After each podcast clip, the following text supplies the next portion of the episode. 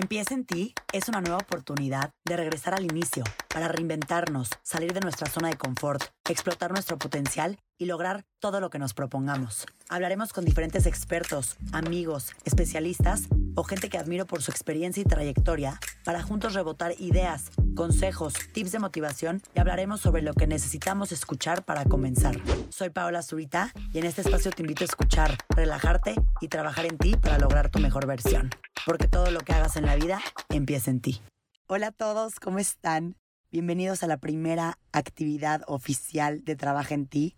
Sé que la semana les di una introducción sobre estas extensiones, sobre estos episodios cortitos y chiquitos.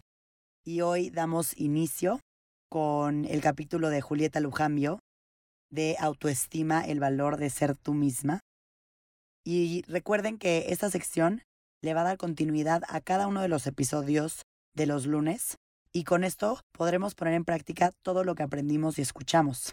Qué emoción poderles compartir este ejercicio con algunas claves para trabajar tu autoestima. Me encanta que exploremos juntos este tema que involucra un camino de autoconocimiento en el que seguramente nos daremos cuenta de que los errores o fracasos nos regalan los mejores aprendizajes y en donde se darán cuenta que el autoconocerse es una de las cosas más importantes que podemos hacer. Espero que después de hacer este ejercicio estemos un poquito más cerca de encontrar esa chispita que, como dice Julieta en Empieza en ti, nos llevará a confiar en nuestras propias fuerzas.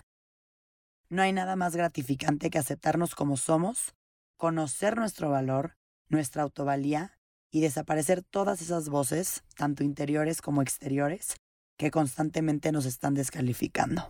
Y creo que todas las personas que están ahorita escuchando saben perfecto de, de qué voces hablo. ¿Te acuerdas cuando te platiqué que ibas a necesitar una libreta o cuaderno especial para apuntar absolutamente todo? Ahora es el momento de usarla, de que todos la saquen.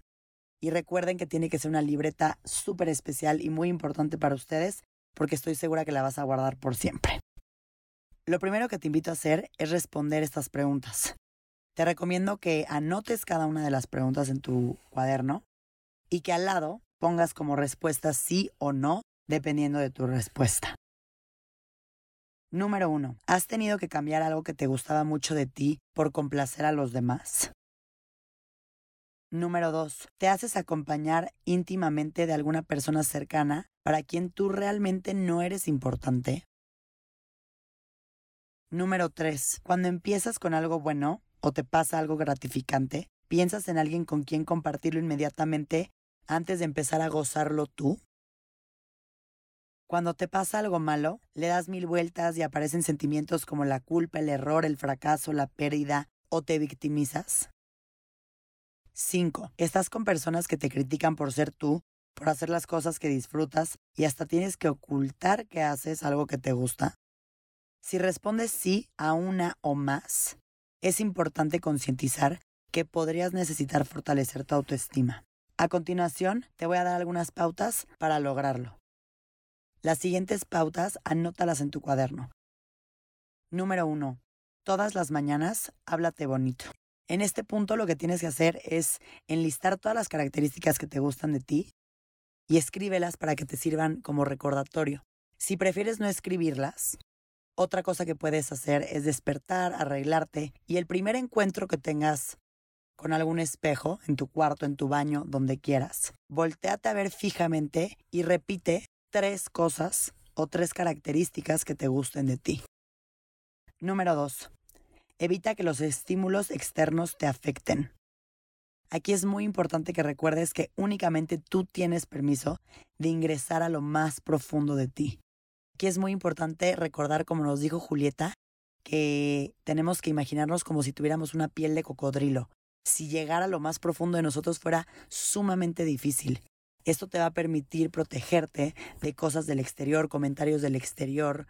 No solo protegerte, sino que llegar al punto donde no te importe, donde sabes que al final esas personas o esas voces no tienen acceso a la parte más interna de ti. Únicamente tú puedes llegar ahí y ese es tu escudo para protegerte. Número 3. No cedas el volante. Aquí te quiero recordar que tú decides a quién le haces caso. Solamente tú puedes tomar tus propias decisiones. Número cuatro, conquista metas. Utiliza tu talento para crear, para inspirar. Cuando lo estés haciendo, cuestiónate para qué. Tener un proyecto o algo por lo cual ir es algo que nos mantiene motivados, que nos mantiene felices, que nos hace sentir seguros, que nos hace sentir inteligentes.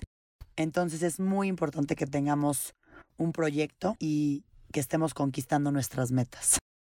Número 5. Nunca olvides que cada fracaso no es un error, sino un aprendizaje.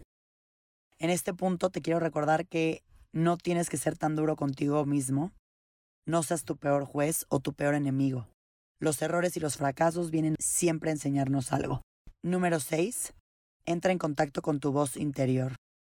Todos tenemos una voz interior, absolutamente cada uno de nosotros. Si realmente prestamos atención y nos damos momentitos de paz para escucharla, podemos accesar a ella. Esta voz te va a ayudar a salir adelante hasta en los peores momentos. Esta voz te puede ayudar a tomar decisiones difíciles.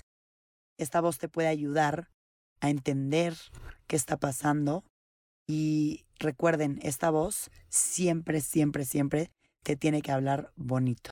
Esas son las seis pautas para fortalecer tu autoestima Recuerda siempre tenerlas muy presentes. Nunca olvides que los límites los pones tú.